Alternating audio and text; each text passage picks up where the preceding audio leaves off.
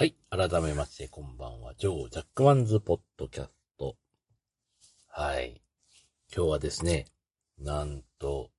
えっ、と、このラジオ、えー史上2回目となる屋外収録です。え、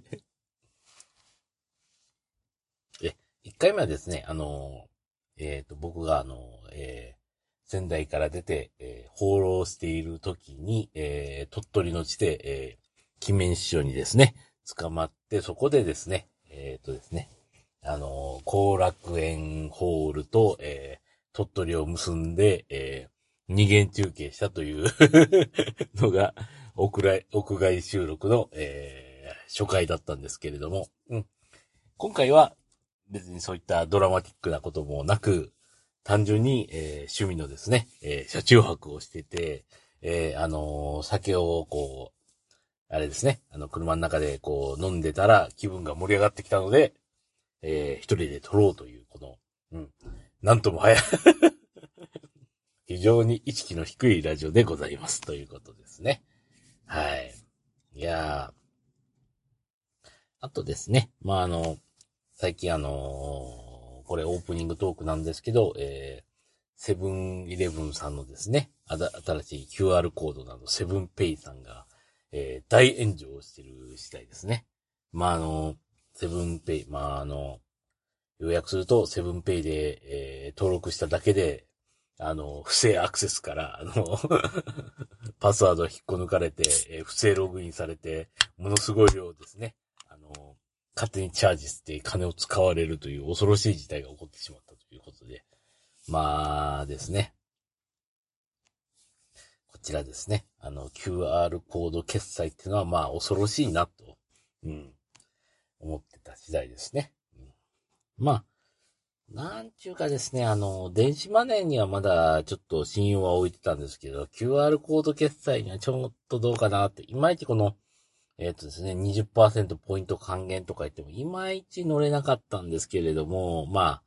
今回の問題で、うーん、っていう感じではあったんですけど、まあ、結局あの、えっ、とですね、あの、電子マネーっていうのは読み取り端末っていうのもですね、結構お金がかかるんですよ。うん。それを店側が導入しようとすると。えーあとですね、あのーもっとその前にあの、クレジットカードの端末あれもお金結構かかるんですよ。うん。ただ、えー QR コード決済っていうのがですね、ほんとね、もう雑い話で言うと、あのもうね、モニターがあってそこになんか画像が表示できれば、それで導入できるぐらいの勢いなんですよね。うん。まあまあ雑いんですよ。うん。まあこれもアイデア商品ではあるんですけれども、そうしたら、それがね、あの画像が表示できるだけで、例えば相手がスマホだったら、それを読み込んじゃい、読み込みさえすればもうそれで決済できますよっていうパターンでのやつがね、あの決済ができるみたいな雑な説明なんですけど、そういう感じなんですよね。まあ、これですね、あの、使う側にとってはですね、あの、お金チャージしてパーンと携帯当てるような電子マネーの決済とか、あとクレジットカード渡せばその場で、あの、読みとか、み、読み込みとか全部やってくれるような決済とかに比べてですね、こっち側の負担が大きいんですよね。まあ、あの、アプリを立ち上げて、画像を読んで、それで決済が成立してっていう以前に、えっ、と、自分もその決、決済手段にお金をチャージしとかないといけないし、とか、まあ、その他もろもろあるんですよ。ええで、なんでこんなめんどくさい決済があるかっていうと、これですね、あの、お店側の方が、あのーお金かける分がね、もう、すんごい少なくて済むんですよね。まあ、要は端末が安いというか、あの、その設備が安いんで、まあまあまあ。それでまああのこの辺ね、先行してる中国さんとかがね、あの、爆発的に広がって、で、あの、QR コード決済だってなってるんですけども、まあそりゃそうですよ。画像さえ出れば認証できるというシステムだから、それは安くいけますさっていうのが、あれなんですけどね。うん。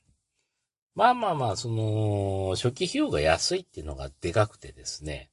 それで、あの、お店側には広がるんじゃないかっていう感じで来てるのがこの昨今の QR コードブームなんですけれども。うん。それでね、うん。まあ、乱立するかなって感じなんですけど、でもまあ、ちょっといいなと思うのはね、あの、ゲームセンターとかでもね、どうも QR コード決済が、もう、ちょい、ちょぼっと言ったら採用になるみたいなんで、まあまあ、ここで一つ何かムーブメントが起きてくれたらね、うん、うちもね、ゲーセンやってる身としては嬉しいかなとは思う時代なんですけど。うん。まあまあまあまあまあまあまあ。取り留めのない話をいくと、あとは、もう一つね、オープニングトークなんで、ダラダラね、あの、この、酒を飲みながら言ってますけどね。うん。まあまあまあ、別にあの、セブンイレブンさんね、その点で炎上してるっていう話をしたのはですね、まあ、うちね、車中泊やるとき、結構ね、セブンイレブンさんの、えー、郊外の駐車場で結構ね、あの、場を借りて寝る、あの、酒食らって寝ることが多いんですけども、まあ、これにはちょっと理由がありましてね、やっぱりあの、えっ、とですね、皆さん目を閉じて考えてほしいんですけれども、えっ、ー、とですね、セブンイレブンとかローソンとかファミマってくいうのを思い浮かべてもらって、えー、自社ブランドが、どこが強いかっていうところですね。うん。あの、お茶とかね、飲み物に関してはファミマさん強いです。ええー、っていうのはね、あのー、えっ、とね、ウーロン茶とかあの辺がね、98円とかのペットボトルが振ってあるんで、なかなか強いです。うん。ローソンはどうなのかっていうと、ローソンブランドで安いのってあんまりないんですけれども、ただ、ローソンに関してはですね、あの、冷凍ホルモン。これ280円でガチガチに凍ってるやつがですね、あの、冷凍庫のコーナーですね。あの、氷とか売ってるところに置いてあるんですけども、まあね、これね、あのー、見かけたらですね、ぜひともですね、あの、手に取って見てほしいんですけど、ほんと全然美味しそうに見えない。まあ、ガチガチに凍ったホルモンがですね、あの、えっ、ー、とですね、焼きうどんみたいなやつ、あの、アルミのこの変な鍋の中にガチガチに凍ってあるだけなんで、見るからに美味しくなさそうなんですけど。でもね、一皿、確か税別280円。うん。これをですね、一回ちょっと物は試してですね、あの、買ってみて、で、家でですね、あの、そのままコンロに火をかけて、食ってみてほしいんですよ。ほんとびっくりするぐらいうまいから。はい。ローソンのおすすめはですね、あの、ファミマは100円、えー、税別98円で買えるペットボトル商品とローソンはですね、280円のこと、ホルモン鍋。これは強い。そしてですね、あのー、私がなんでセブンイレブンで泊まってるかっていうと、えー、セブンイレブンはですね、あのー、お酒がたまに安いやつがあります。うん。セブンイレブンのですね、ビールもあるんですけども、あのーこちらはですね、なぜか僕がですね、あの、セブンイレブンのビールを買って、ぐいっと飲んで、次の日にセブンイレブンのビールを飲んだ時だけ膝に激痛が走って、なんと痛風かと思ったけど、セブンイレブンのビール以外ではそういうことにならないんで、体操、ね、あの、僕の 体には合ってないんだなっていうので、セブンイレブンのビールは封印してるんですけれども、まあ、それ以外にですね、これはあの、朝日、えっ、ー、と、朝日のブランドで、クリアクーラーという謎の焼酎があるんですよ。ええ。こちらですね、スピリッツっていう酒で割ってる焼酎なんですけども、これがまあ安いんですよ。うん。なぜなら、えー、税別で100円。税込み108円。いや、これ素晴らしい。飲み放題で言ってもね、今日日あの、1200円とか取るじゃないですか。ビールが入ってないやつで。うん。でもセブンイレブンでこれをですね、12缶買って飲めるかって言ったら飲めないですよ。いいとこ6缶。うん。だから、えー、632円ですか。飲み放632円。素晴らしい。まあ、スピッツ、このね、あの 焼酎しか飲めませんけれど。税込み632円。これですよ。これがね、いい感じで飲めるんですよね。うん。いやいやいや。で、だらっとですね、飲みながらこのコンビニ談義を、えー、やりたいわけではなくてですね。うん。オープニングトークはここまでとしましてですね。えー、本日はですね、7月の、まあ収録してるのが7月の8日ですよ。令和元年7月の8日。うん。でですね、今日は何の話を取りたいかというとですね、まあ一人収録するときっていうのは大体ですね、あのー、このラジオに出ていただけている方と、えー、共有できない話題を話したいとき。その時にですね、まあ大体一人収録をしてる次第なんですけれども、はい。何の話かというとですね、えー、僕はやりたいっていうところでいくと、あの、ウルトラマンの話をしようかと思います。はい。えー、なんで今ウルトラマンかというとですね、この、えっ、ー、とですね、先日あの、7月6日にですね、ついに始まった、えっ、ー、とですね、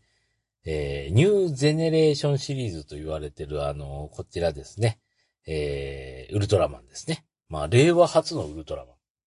これがですね、あの、シリーズがスタートいたしました。こちらですね、見てないという方のためにですね、一応、YouTube のリンクを貼ってあるんですけど、合法で YouTube でただいまですね、えー、1週間、最新話は1週間ですね。でも、1話なんでこれはずっと見れるかと思うんですけど、とりあえずですね、あの、無料で見れます。え、あの、今のウルトラマンがですね、どんなやつかっていうのを興味は持たれるかと思うんですけれども、今回はすごいですよ。なぜならですね、えー、今回のですね、ウルトラマンはですね、なんとですね、太郎の息子ですよ。ウルトラマン太郎の息子ですよ。いやー、びっくりしましたよ。今ですね、あの、ウルトラマンセブンの、ウルトラセブンの息子っていうのはいるんですよ。ええ、あの、ウルトラマンゼロっていうやつがいるんですけれども、今回ですね、太郎に息子がって感じですよ。あの太郎にっていう感じですね。うん。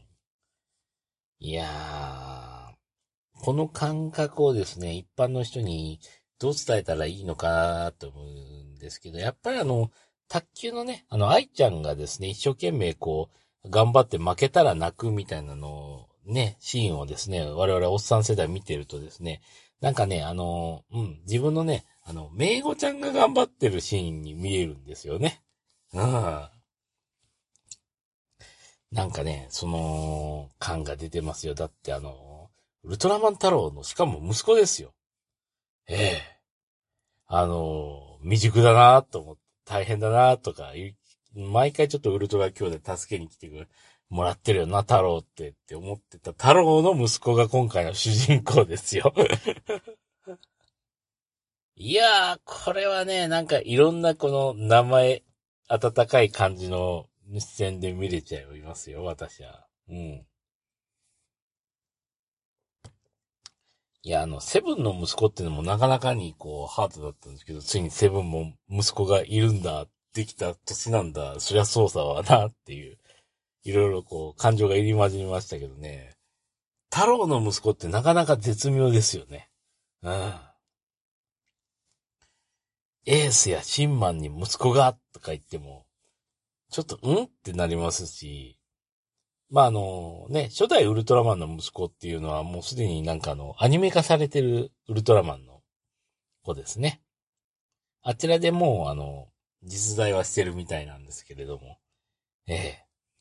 太郎の息子って言うとなんかこう、ちょっといろいろとドキドキしませんかね。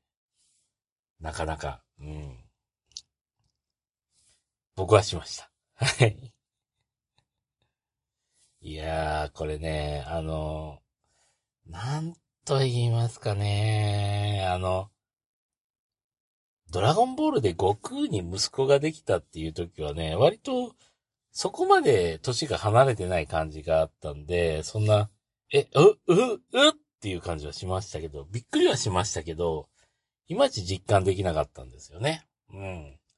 ただ、そっからあの年月の流れて結構いい年になってきた時に、えー、ウルトラマン太郎の、しかも息子だって言われると、かなりドキドキしてくるんですね。わ、わ、あーつって。なんかほんとね、あの、うん、あの、卓球の愛ちゃんを見てるような、あの、メイゴちゃんが頑張ってるような、なんか別のね、あの、おじ視線というか、おじさん視点とか持てるような感じになって、なんかね、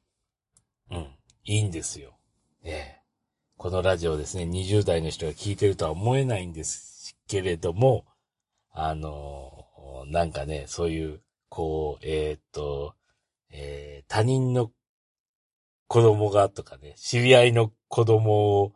見てる目線とかになれるんでね、この、ウルトラマンタロウの息子がっていうのがね、かなりドキドキするんですよ。うん。そしてですね、まあ、あの、冒頭であったんですけども、えっ、ー、とですね、大ちゃん、ちょ、若干ネタバレになるんですが、あの、えっ、ー、とですね、あの、こちら、ニュージェネレーションズっていう、まあ、あの、最近のウルトラマンたちがですね、もうあの、全員束になってかかって戦ってる相手とかですね、これあの、トレギアってやつなんですよ。えー、これウルトラマントレギアって言って、まあ、ウルトラマンってついてるので、まあ、あのー、ウルトラマンではあるんですけど、悪いウルトラマンなんですよ。ええ。これね、あの、M78 星雲出身で悪いウルトラマンはですね、このベリアリに続いて二人目が、やっとこう確認されたっていう感じなんですよね。うん。このトレギアと、えー、こちらですね、えー、ウルトラマン太郎が朝からの因縁があると。これですね。あの、原作でそんな話あったのかとかお思い、なる方はいらっしゃるかと思うんですけれども、実はですね、えー、テレビシリーズではないところで、ウルトラマン太郎の、えー、親友のウルトラマンが実はみたいな話がですね、あの、あるにはあるんですよ。うん。これね、あの、コロコロコミックでやってたあの、ね、えー、内山守先生のウルトラマンの漫画の中でですね、出てくるんですけれども、あの、ウルトラマン太郎がですね、あの、えー、こちらですね、バルタン星に、あのー、忍び込むというか、戦いを挑むみたいな話がありましてですね、えー、あのーバルタン星。まあ、ぶっちゃけ言うとバルタン星人の母星ですよ。ええ。なんでそんなところにっていろいろあるんですけど、あの、バルタン皇帝みたいなやつが宇宙の支配を狙って動き出すみたいな話がありまして、いや、それはちょっと参るわっていうことで、太郎がですね、あの、それを止めに入るっていう話があったんですけれども、その中でですね、えっ、ー、と、こちらですね、あの、いろいろですね、あの、ものすごい強いバルタン星人が出てくるんですよね。ブルーバルタンとか、レッドバルタンとかですね。まあ、あの、ハサミから撃つ高級っていうのがですね、星一つを破壊するぐらいの威力の、あの、超パワーを持ってたりするような、とんでもな、とんでもバルタンが出てきたりする漫画があるんですけれども、その中で最強のバルタン星人みたいなやつと戦うんですけど、実はそれがですね、あのまあ、ウルトラマンのですね、ウルトラの国出身の太郎の親友ってやつが、えっ、ー、とですね、バルタン皇帝か何かの正体だったんですよね。なんでって言ったら、自分が死にかけた時に先代のバルタン皇帝に、俺は命を救われて、その恩義があるっていうことで、それであのー、その先代のバルタン皇帝亡き後、そいつが皇帝の座を継いでバルタン星を、あのー、やりくりしてたっていう話があったんですよね。なんで、あのー、悪くなったウルトラマンっていうのが、実は、えー、太古の昔ですか、太古の昔っていうか、あの、もう、えっ、ー、と、三十数年以上前に、あの、漫画で描かれてまして、で、えー、そんなのトレギアが太郎の親友だみたいな話があったら、ここを掘り起こすのかお前はっていうのがですね。いやー、もうびっくりしちゃいますね。うん。いや、そんなポットでの設定じゃないところ、そん、え、これ、ここれをまた持ってくるの？みたいなのがですね、あるので、ほんとね、うん。あの、ウルトラマンっていうのは、あの、作ってる人が本当にね、ウルトラマンという物語好きすぎだろうっていうしかないんですよね。うん。あの、前の作品っていうのをよく見ずにね、あの、監督がね、あの、映画撮っちゃうようなですね、あの、某ね、マスクドライダーのシリーズではないんですよ。いやー、ほんとね、全部の設定をほんと大切にしてるっていうのがこのウルトラマンシリーズのね、まああの、人気は出ないんですけど、ものすごく偉いところですよ。絶対にですね、あの、この根底にある部分っていうのがですね、まあもう本当大切にするなっていうのが素晴らしいっていうのがね、このウルトラマン、えー、そうですね。あの、今度太郎の息子が出てくるという。まだタイトル言ってませんでしたね。ウルトラマンタイガですよ。ええー、キャッチコピーはそしてタイガがここにいるですよ。いや、もうびっくりしましたね。うん。いやいやいやいや、それでですね、まあ第1話の方見てたんですけどね、まああの、いい感じでですね、あの、タイガーの息子出張ってですね、えー、トレイヤーと戦ってですね、もう、いい感じに蹴散らされるんですよね。はい。うん。いやー、太郎の息子は太郎の息子で仲間も3人いてですね、それが突撃して、そして、軽くやられるという まあ、太郎さんぶち切れてですね、ウルトラマ、ウルトラダイナマイトを放ってましたけど、まあ、それはそれで楽しかったです。はい。ちなみに、ウルトラマン太郎さんって言えばですね、あの、東さん、東光太郎。まあ、あの、えー、俳優で行くと、あの、篠原さんですかね。あの人が別に声は当ててなくて、あの、声はですね、あの、マジンガー Z で、いや、ジャッキー・チェンでおなじみのあの、石丸さんが、ね、あの、太郎の声優さんやってるんですよね。うん。これも、あの、原作を無視してんじゃないかっていうので、憤るようなやつはにわかですけどね。はい。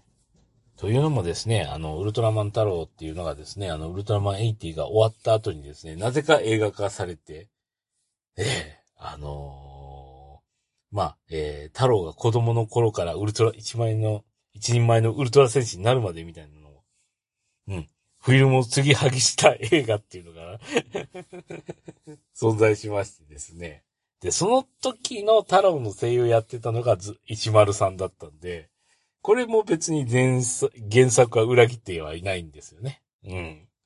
その通りで、一丸さんを太郎の声優で起用してるっていうのは、うん。本気度が伺えますよ。いやいやいや。それもですね、まあまあまあまあ、その話も、ね、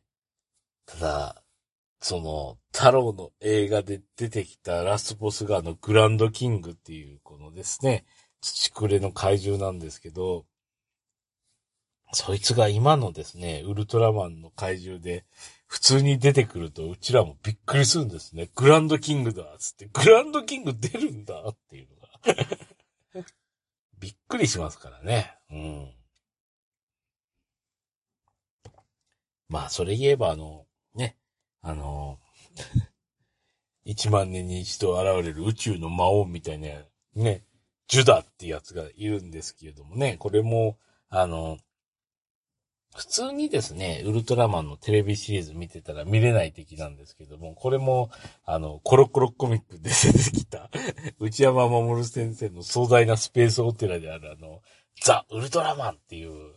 漫画があったんですけど、その中で出てきたやつですとか、そいつがですね、あの、まあ、えっ、ー、とですね、このまあ、あの、すべてのウルトラシリーズが終わった後に、こう、テレ東みたいなやつでちょろっと出てた、アンドロメロスっていう、まあね、これあの、ゾフィーがプロテクターをつけて戦うよっていう、あの、ウルトラマンの本当、アリューのアリューみたいな、まあ、ね、えー、作品があるんですけど、それに出てきたようなやつが出てきて、もうびっくりするんですね。お前出るんだっていう。いやいや、見たかったけど出るんだっていうか、うん。まあ本当にね、うん。俺しか得をしないみたいな作品ではあるんですけどね。うん。そんな中でですね、始まったこのウルトラマンタイガっていうのはもうちょっと期待しかないですね。ええもうこれ期待が外れるっていうのはなかなか難しいぐらいの勢いで期待ができてるんで、はい。なんでしょうね。もう、あとですね、この太郎の仲間っていうのが二人いてですね、まあ、一人青いウルトラマンの説明はもう省きます。えー、多分あの、馴染みがないんで。もう一つね、赤いね、タイタスってやつがね、うん。こいつがですね、なんとですね、えっ、ー、と、出身が、えー、M70、ね。M78 星ではない。どこか、つったら、えー、U40 ですよ。うん。もうパッとわかんないでしょうけど、あの、アニメのザ・ウルトラマンのあいつらですよ。頭に星ですよ。いやー、すごいなー、つって。ザ・ウルトラマンの人を引っ張ってきたと。令和のようにそんなの引っ張ってきていいんだ、つって。うん。これだけでも楽しいんですよね。ザ・ウルトラマンの人だつって。いやいやいや。まあ、あの、どうも交流はあったみたいなのは、映画でね、一瞬あの、ザ・ウルトラマンの人出てきたんで、あの、あるはあったんだっていうは思ったんですけど、うん。ガチでザ・ウルトラマンの人が、ここにっていうのは、すごくテンション上がりましたよ。もう。いやー、もうね、ほんとね、あのー、よくあのー、こう、ね、始まるたびにあの、パラレルワールドで、パラレルワールドでっていうのが、ね、あの仮面ライダーのこの世界観ではそうじゃないですか。ええ去年あんなに苦労してたけど別に何もそういった戦いを継承せずに、ええ普通に平和な世からスタートしてきてっていう感じで、もうパラレルワールドを連発しすぎてももうヘキヘキしちゃうっていうのが仮面ライダーのね、あの、まあ、平成仮面ライダーのこの常ではあったんですけども、ええじゃあ、ウルトラマンどうなんだと確かに毎回設定違う地球なんですよ。ええ。まあ、あの、その、昨年に、あの、ものすごいあの、必死な思いで守った地球っていうのは、それをカラッと忘れてまた地球スタートでも、なんかそういったことはなかったことになってるんですけど、一つね、明確な差異がありまして、まあ、パラレルワールドというよりも、えー、別の宇宙だっていう解釈なんですね、ウルトラマンの世界では。別の宇宙の別の地球だと。じゃあ別にあの、パラレルワールドと何も関係ないんじゃないってお思いかもしれませんが、これはですね、あの、劇場版の、あの、ウルトラマンゼロのですね、えー、ベリアル銀河帝国っていうところで、あの、それの描写がありましてですね、えー、別の宇宙に行く方法っていうのがですね、あの、映像で見せてくれるんですよ。いや、別の宇宙に行くってなんか変な空間を突破してみたいな感じだと、ね、思われるかもしれませんけれども、えー、ウルトラマンは違います。あの、ガチで別の宇宙に行くと。じゃあどういう方法があるんだっていうと、えっ、ー、とですね、宇宙がありまして、まあ、あの、それを飛び越えていくといろんな銀河の、が見える。外ね、見えるよ、小さくなるよっていう感じになるんですけど、あいつはどうやって別の宇宙に行くかっていうと、どんどんどんどんどんどんどん銀河の遠いところ遠いところ行くんですよ。銀河の遠いところっていうか、自分のいる宇宙の一番端っこまで行こ行くんですよ。ものすごい高速で。あの、ウルトラ戦士全員の力を使って。ウルトラ先生全員と言ってもですね、あの、ウルトラの国の人たち全員ですから。いや、もうそれは相当なパワーですよ。うん。で、どうするかっていうと、それでガンガンガンガンですね、あの、ものすごい加速をして、宇宙の端へ端へ端へ行って、端の端に行って、う、ついに宇宙の外に出るんですよ。そしたらですね、宇宙の外には、あの、無限にたくさんの宇宙があるのが見えると。これがあの、マルチバース宇宙論であると 石坂浩二のナレーションで言ってくれるんですよね。ええそして、そこを飛び出てから別の宇宙に行くっていう描写をしてくれるから、あー、そっか、つって。別の宇宙かっていうのと、あと、ウルトラマン本気になったら別の宇宙も行けるよねっていうので納得しちゃうっていうので。なかなかそれ映像で見せられてだいぶ納得しましたね。あ、ああ、別の宇宙かっ。別の宇宙の別の地球の話なんだっていうのがね、だいぶ納得できますね。だからあの、別の地球の危機とかなってですね。うん。でもその、ね、その地球にいるウルトラマンが頑張ってるんだっていうのが、こう如実にわかると言いますかね。うん。そしてですね、面白かったな。まあちょっとテンションが、テンションが上がるっていうか、面白いのがですね、まあ、なんかいろいろあ、あ、そうなるとだいぶ納得するんですよね。なんか、別のウルトラマンが自分の星を助けに来ない理由っていうか、のが一つ見えてきますね。なぜなら無数にあるから。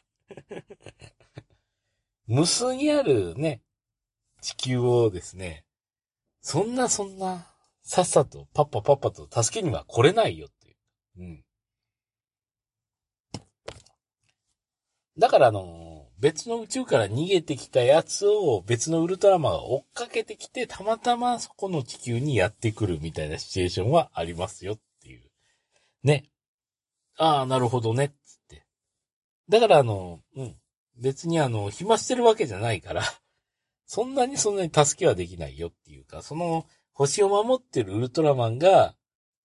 なんとかせよっていうことをですね、あの、このセブンの息子であるゼロさんがですね、あの、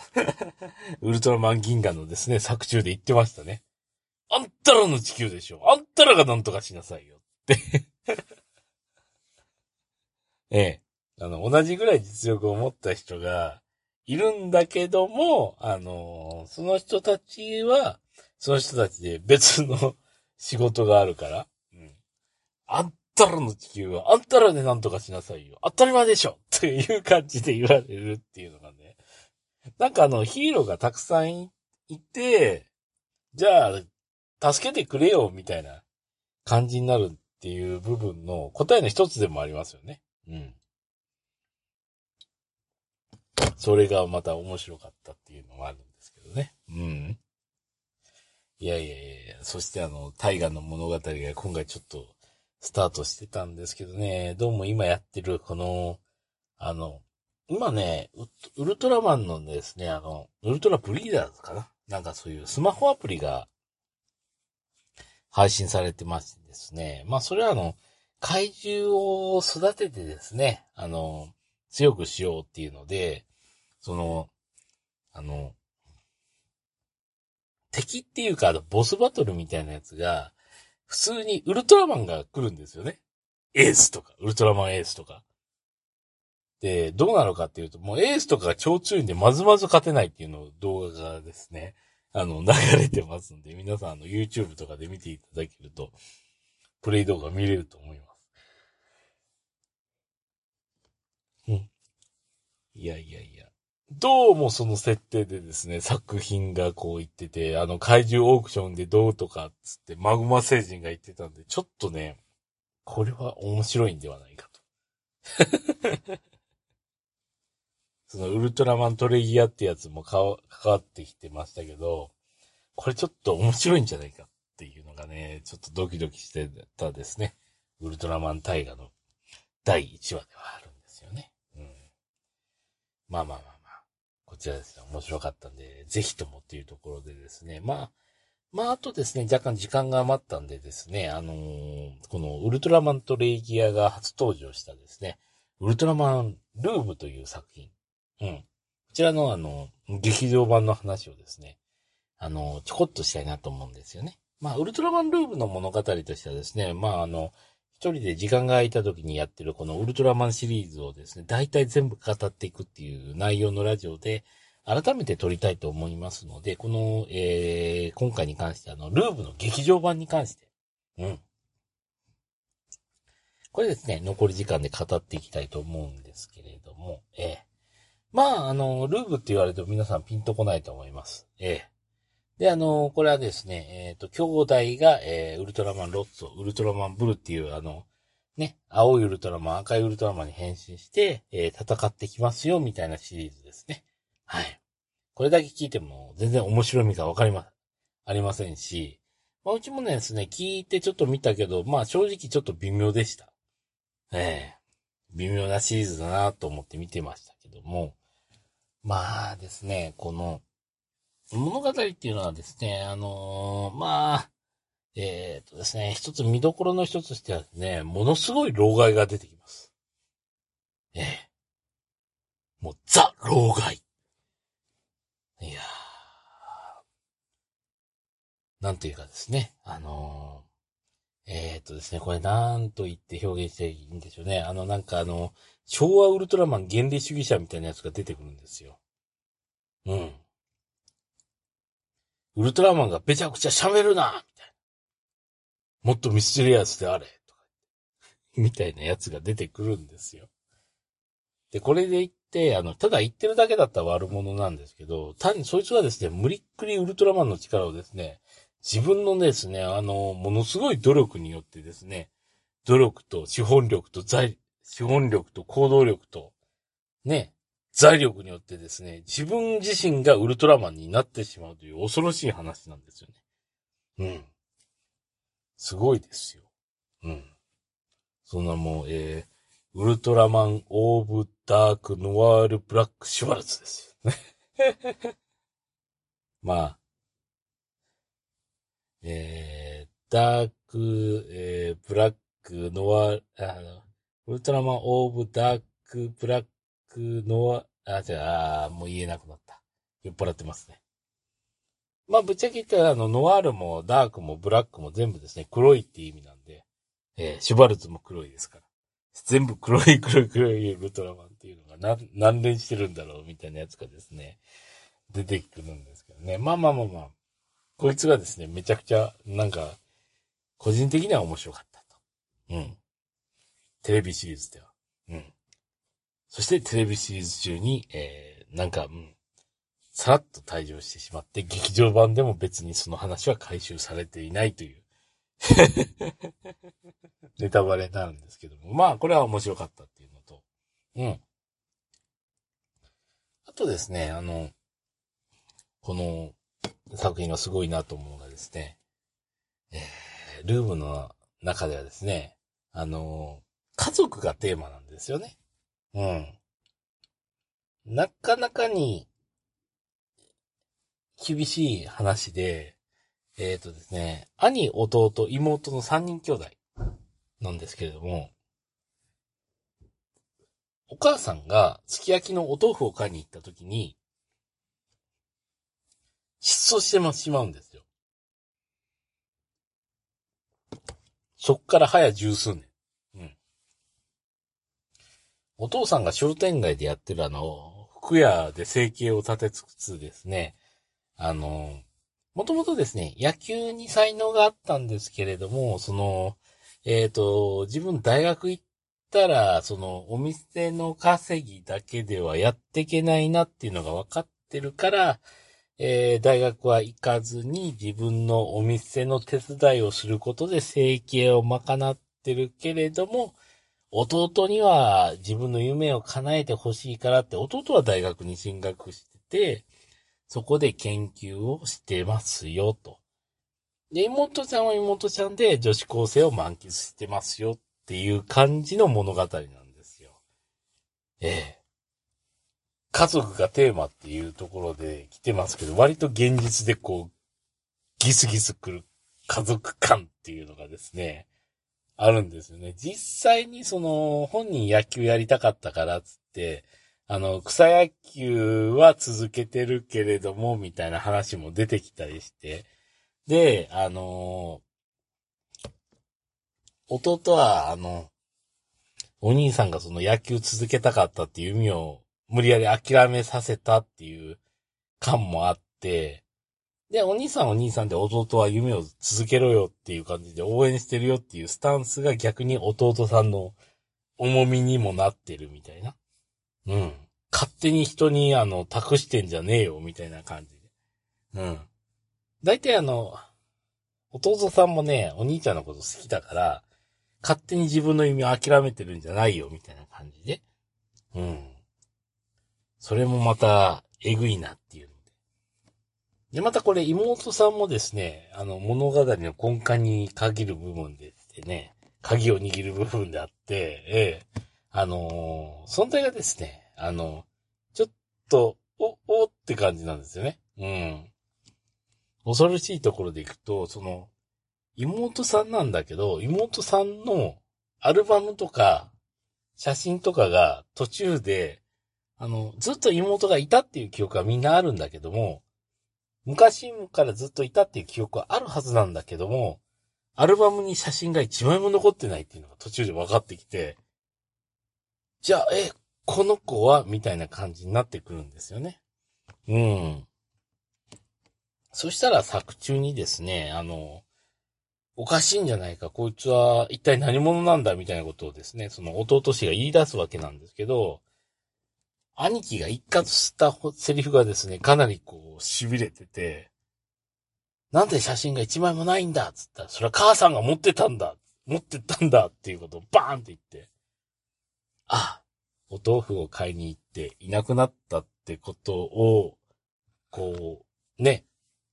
自分自身も信じてないんだよな、リアルにっていうのがこうあってですね。なかなかリアルのこの、えっ、ー、とですね、家族がテーマだ、絆が、絆がテーマだっていうところの中ですごく現実のこのリアルのドロドロした部分が出てくる作品でですね、もう結構ですね、僕の中で、これはちょっとって感じでですね、テンションが上がった次第ですね。うん。まあ、興味を持たれた方は実際にこう、えー、ウルトラマンルーブというのは、えー、アマゾンプライムビデオで全話見れますんで、一度見ていただくとこのヒリヒリ感というのは味わっていただいていければなっていうところですね。ええー、そしてまあ、劇場版の方もなかなかえぐい話ではあったんですけれども、そのですね、一緒にこのお兄ちゃんの方と野球をやってたその、同級生がいた、いて、で、そいつはですね、野球もやってたんですけど、実は俺は、ゲームの仕事やりたいんだっ、つって。で、実際はそっち方面のあの学校に進めようっていうことで、で、別れるときにですね、ボールに書くんですね。夢を諦めるな、みたいなことをですね、あの、お兄ちゃんに渡して、そいつと別れるんですよ。じゃあなみたいな感じで。で、劇場版で、そいつがどうなったかっていうと、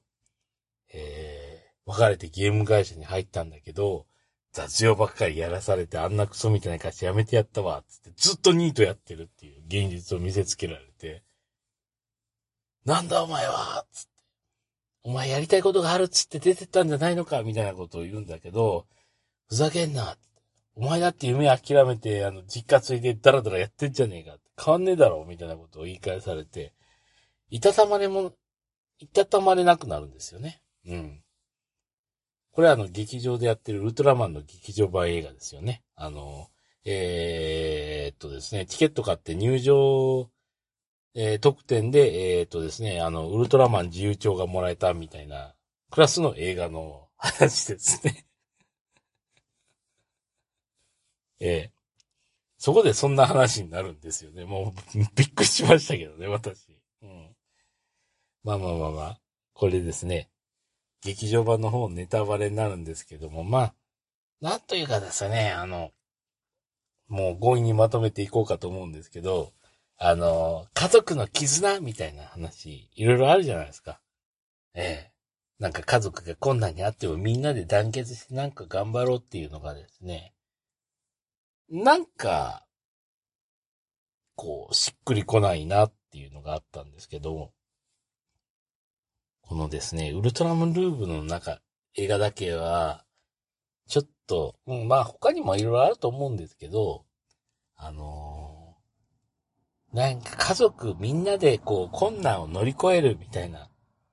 話がテーマではなくて、あのー、家族は家族の絆としてあるんだけども、でも、えー、考えてみてくださいよ。お父さん、お母さんがいて、え、兄弟がいて、子供兄弟がい、子供ね、あの、兄、弟がいます。兄、弟、妹がいますっていうのが、ありましたと。これ兄、弟、妹が小学生の自分で、家族の絆って言ったら、多分簡単に物語書けると思うんですよ。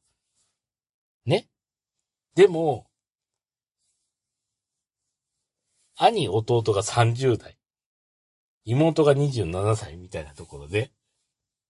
家族の絆っていう流れになった時に、うん。兄、弟も、